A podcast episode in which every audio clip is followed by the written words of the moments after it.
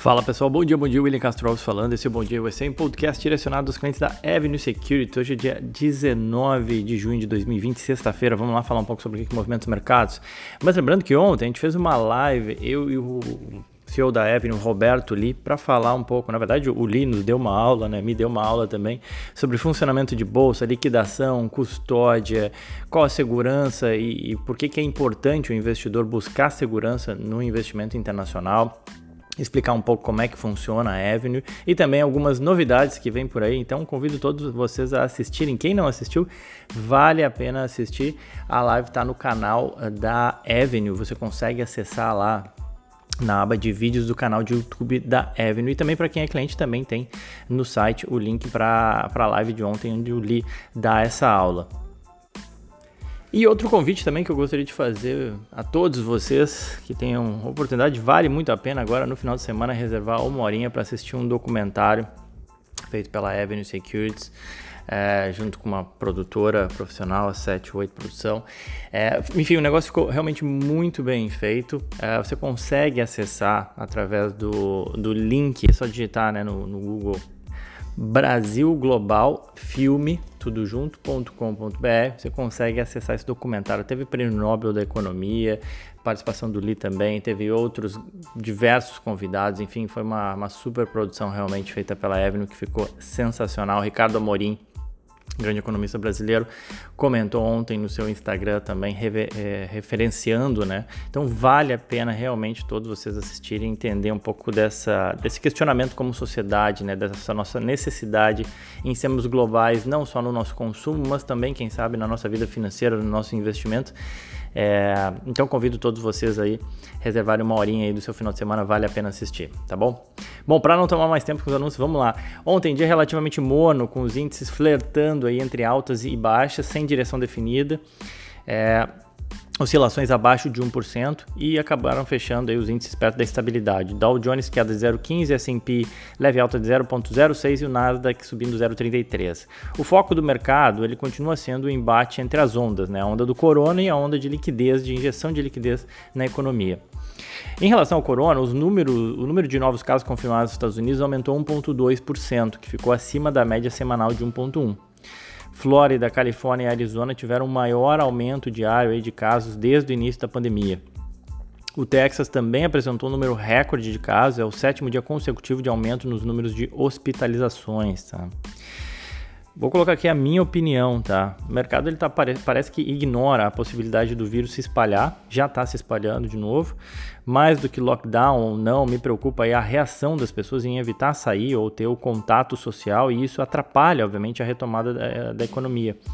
É, obviamente que isso seria um reflexo né, desse, dessa continuidade desse avanço do corona. Né? Então eu tenho sim é, diversos receios em relação ao mercado atualmente. Mas eu também gosto de lem sempre lembrar né, que o mercado não dá a mínima para o que eu penso e a gente também teve uma injeção muito forte de liquidez que vem sustentando aí é, e a falta de alternativas de investimento acabam sustentando o investimento em bolsa. Mas vamos lá, seguindo. Setores, em termos setoriais, performance bem distribuída, aí cinco setores de alta, cinco setores de baixa e um setor no 0 a 0. Então ontem realmente foi um dia bem morno, sem muita direção. O petróleo subiu 2%, 2.2%, com o Iraque apresentando um plano aí de se adequar às cotas da OPEP, né? ou seja, reduzir sua produção, e isso acabou ajudando a sustentar o petróleo. E o dólar, o dólar comercial aí emendou a sétima alta seguida, fechando com valorização de 2,1% a, aos 5,37.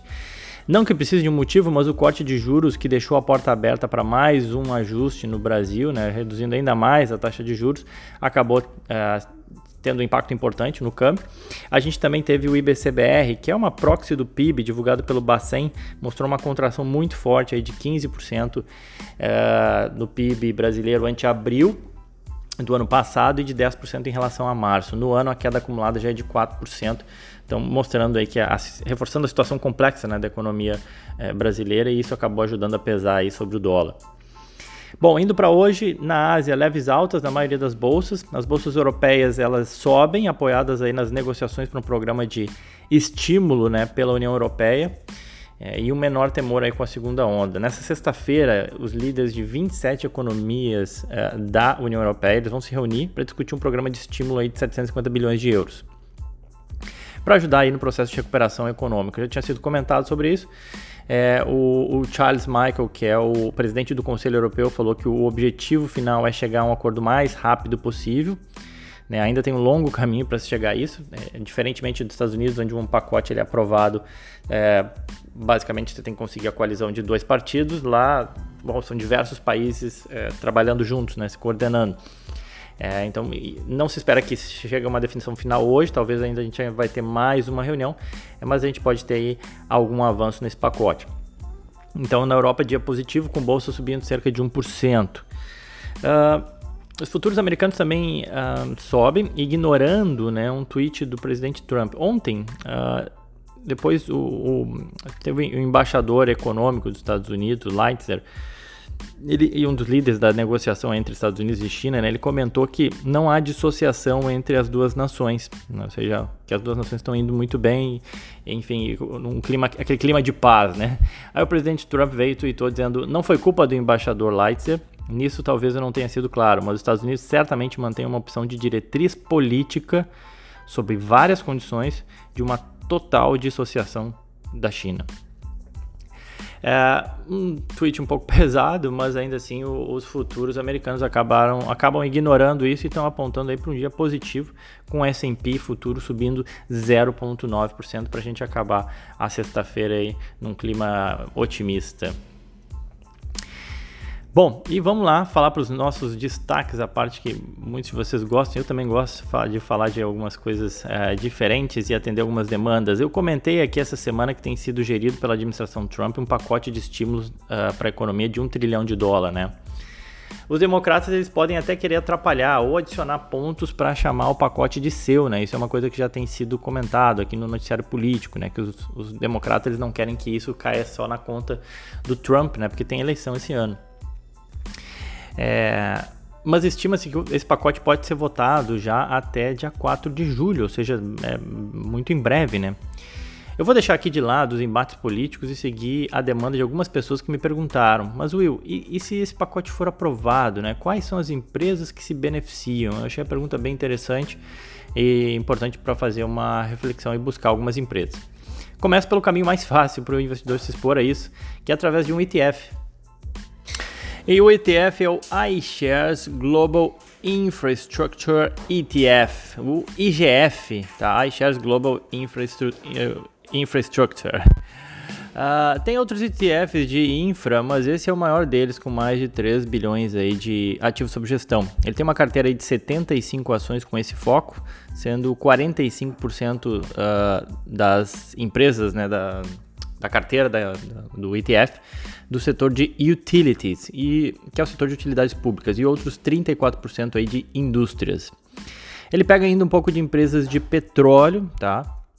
Uh, ah, 75% da carteira dele é composta de grandes empresas, né, as large caps, e 51% das empresas da América do Norte e ainda tem 27% europeias. Então quis aqui dar um passar aí mais ou menos uma visão rápida uh, da carteira do, do IGF, tá? A maior posição da carteira atualmente é a NextEra Energy, que é uma das maiores empresas aqui de energia dos Estados Unidos, com 6% da carteira. Tem a Trans, uh, Transurban Group, com 5%, a Enbridge, com 5%, e por aí vai. É, até para quem tiver interesse, é uma forma de começar a estudar empresas de infraestrutura, olhar a carteira do, hum, do ETF, do IGF, tá? Taxa de administração de 0,46% ao, ao ano, paga dividendos semestrais e no ano ainda acumula uma queda de 17%. É, um pouco a ver também com a participação de algumas empresas do setor de petróleo no, na sua carteira, tá bom? Então, para quem tiver interesse em se expor aí a empresas do setor de infra, é, é uma alternativa mais diversificada, mais simples, com um único ativo você consegue ter uma exposição a isso.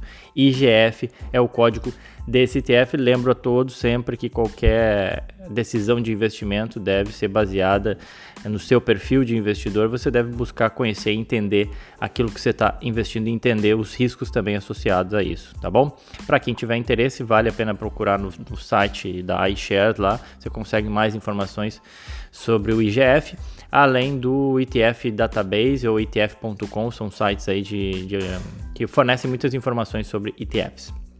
Eu vou comentar mais aí ao longo dos próximos dias também de algumas empresas que se relacionam a esse pacote de infra do governo americano.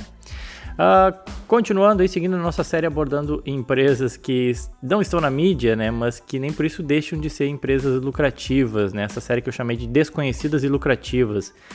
Eu já falei de empresa que mata barata e rato, já falei de empresa que vende peça para carro, de empresa de elevador, transportadora, coisas bem tradicionais aí e nada, não é tipo mandar um, um míssil não é tal qual mandar um míssil para a Lua ou para o espaço, né? Mas essas empresas elas estão aí anos e anos entregando lucro e acabam gerando bons retornos para os seus acionistas. Hoje eu vou falar da Hoje eu vou falar da Cintas. O código dela é CTAS, Cintas. A Cintas nada mais é do que uma empresa fornecedora de uniforme corporativo seja por aluguel ou para venda, tá? Ela fornece alguns serviços comerciais relacionados também, né? Tapete de entrada para a empresa, produtos e serviços para o banheiro, primeiros socorros, extintores de incêndio e, e aí também treinamento para isso, né? Além de alguns produtos promocionais uh, da, da marca ou da empresa, né? Ela se vende uma empresa que te deixa ready to work, né? Ou seja, pronta para o trabalho. Simples e, e, e, boring, né? Digamos assim, sem, sem, muito, sem muita graça, como soa. Realmente uma empresa que vende uniforme, cara, uniforme corporativo, só isso. É, é a maior empresa do segmento dela na América do Norte é a empresa com maior market share também. Recentemente, em 2017, eles compraram a quarta maior empresa desse segmento dela de uniformes corporativos. E apesar do tamanho, eles estão é, eles são realmente grandes, né, para dentro do contexto da, da sua indústria, do seu segmento. É, e eles estão, eles falam que eles estão presentes ou têm negócios com, e aí entre aspas, né, apenas um milhão de de empresas né, do, seu, do, seu, do seu segmento, ou um milhão de empresas nos Estados Unidos. Uh, mas existem 16 milhões de empresas nos Estados Unidos. É, ou seja, existe ainda um espaço muito grande para crescer. Né? Ou seja, eles estão em apenas um milhão e ainda existem 16 milhões de empresas aí que eles poderiam ser potenciais alvos ou clientes, enfim. Eles atuam muito com setores como saúde, hotel e restaurante. Eu diria que 70% do, do, do business deles é focado nesses segmentos saúde, hotel e restaurante, mas tem outros 30% aí é, também relacionados à indústria e construção civil. Então são esses os principais segmentos aí de atuação das cintas. Eles têm 45 mil funcionários e estão na Bolsa Americana desde 1983. Fazem parte do S&P e o seu valor de mercado é de 28 bilhões de dólares, mais de 28 bilhões de dólares. O interessante é que uh, de 2006 para cá, as suas receitas saíram de 3 uh, bilhões e meio de dólares para 7,2 bilhões de dólares, ou seja, eles mais do que dobraram as suas receitas. É, desculpa, falei 2006, 2006, não, de 2010 para cá, perdão.